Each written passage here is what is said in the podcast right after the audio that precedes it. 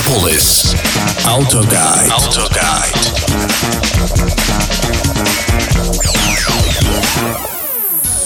Это они первые придумали сделать светодиодные ходовые огни. Они первые придумали вынести монитор сверху на приборную панель. На машинах этой марки первыми появились поворотники «Бегущая строка». Кто-то скажет, что в этом такого, но нельзя не учитывать тот факт, что как только что-то новое появляется на машинах из Ингольштата, через самое короткое время это становится мейнстримом в автомобильной промышленности всего мира. И все ведущие бренды, не стесняясь, начинают это заимствовать. Макс Руби в студии, мы начинаем автогайд, ваш гид по миру автомобилей, на радио Мегаполис 89,5 FM. Эм. Здравствуйте. Я до сих пор помню, как в конце 90-х прошлого века эта модель сменила индекс 100 на А6. А в 97-м появилась абсолютно новая во всех отношениях шестерка, которая сейчас смотрится неплохо. А тогда эта модель произвела фурор и разлеталась как горячие пирожки. Причем никаких автокредитов тогда в помине не было. Времена были непростые, а местами даже дикие. И да, сейчас это звучит глупо и странно, но я знаю людей, которые без сомнения продавали квартиру, чтобы купить себе такую машину.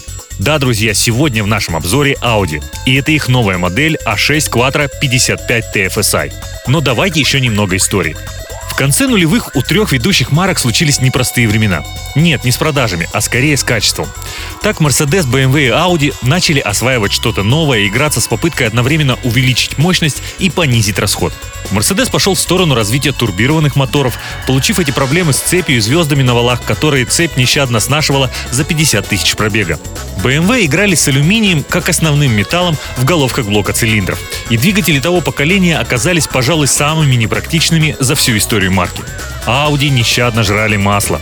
Выезжая из салона, машины до первого ТО не доезжали без одного, а то и двух доливов. А потом расход его доходил до литра на тысячу. Я пропущу описание теперь уже предпоследней модели А6, которая, кстати, была у меня на тесте и в обзоре чуть более года назад. И подойду к главному. Познакомлю вас с новой шестеркой, которую мне было приятно обкатать в России одному из первых. Прошли времена, когда индекс модели автомобиля означал объем ее двигателя. Так в Mercedes E400 стоит уже не 4 литра, а 3. А в 330 BMW вообще 2. В эту же сторону пошли и в Audi, создав новые индексы модели, и на моей A6 на багажнике красовалась цифра 55. Приятно, конечно, что в потоке люди зачастую думали, что под капотом 5,5 литров рабочего объема, но это не так. Потому что индекс 55 в Audi означает трехлитровый бензиновый мотор с турбиной мощностью 340 лошадиных сил. К слову, мотор этот является, пожалуй, венцом технического творения всего концерна ВАК. V-образная шестерка сама себя резонирует и работает практически бесшумно. На малых оборотах и после запуска двигателя вы можете знать об этом только по стрелке тахометра. Тяга плавная, эластичная, но если нажать на педаль чуть сильнее, вас нещадно вдавливает сиденье, и всего около 5-6 секунд надо, чтобы перешагнуть за 100-километровый рубеж. При этом также незаметно работает и коробка, которая играючи гоняет передачи туда-сюда. Опять же о том, что это происходит, вы знаете только по индикации на мониторе. Никаких рывков, толчков, пинков, вообще ничего, просто цифра на экране. Отдельно стоит отметить эко-режим. Это не тот эко, к которому мы все уже давно привыкли и который глушит машину на светофорах в угоду зеленым при этом не неся никакой экономической пользы. Нет, теперь это настоящая экономия. Во-первых, это не просто старт-стоп. Смесь остается в цилиндрах и запуск происходит незаметно. Но более того, машина глушит мотор не только на остановке. Она старается делать это при каждом удобном случае, когда вы отпускаете педаль газа. А если вы чуть-чуть сильнее, чем нужно на нее нажмете, постучит вам по ней с целью сообщить «Эй, парень, не надо так жать, мы и так нормально едем». Как результат, в Москве в городском цикле расход падал до показателя менее 10 литров на сотню. И это большой автомобиль с мощным бензиновым мотором. Помимо полного привода в новой А6 поворачиваются не только передние, но и задние колеса. Причем на малых скоростях они поворачиваются в сторону противоположную передним, позволяя добиваться минимального радиуса разворота, а на более высоких в ту же, вследствие чего машина на больших скоростях, как влетая, входит в поворот. Но за инновации приходится и платить.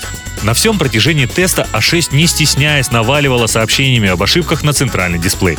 То ей казалось, что освещение работает как-то не так, то жаловалась на адаптивный круиз. Или, например, сообщение типа «Функция радара частично недоступна, причина неизвестна, смотрите руководство по эксплуатации». Страшно подумать, будь это не новый автомобиль, а, скажем, огромный пассажирский лайнер, вы пилот, за вашей спиной человек 200 пассажиров, а вам на дисплей без конца вылезает сообщение типа «Система кондиционирования салона временно отключена». Или «Автопилот временно недоступен». Или, не дай бог, конечно, правый двигатель прекратил свою работу, причина неизвестна, смотрите руководство по эксплуатации. Также при морозе ниже 10 градусов наблюдались жесткие проблемы с электронными замками и доводчиками. При посадке в машину компьютер считал, что двери не закрыты, и при попытке начать движение машина начинала нещадно брониться. А иногда, выйдя на улицу и закрыв дверь, доводчики не срабатывали, дверь оказывалась закрыта не до конца, но компьютер этого не распознавал. В итоге не получалось ни дожать ее, ни открыть ручкой, и приходилось лезть через другую, чтобы открыть изнутри. И это должен заметить не после мойки, а просто утром на парковке. Но новая А6, как ни крути, это, конечно, шаг вперед. И если раньше в тройке лидеров Mercedes, BMW и Audi машины с четырьмя кольцами ставили на почетное третье место, то сейчас автомобили из Ингольштата бросили серьезный вызов лидеру Мерседесу. Это был Макс Руби, Автогайд. Теперь все выпуски передачи доступны в интернете по адресу soundcloud.com slash автогайдфм. Услышимся через неделю.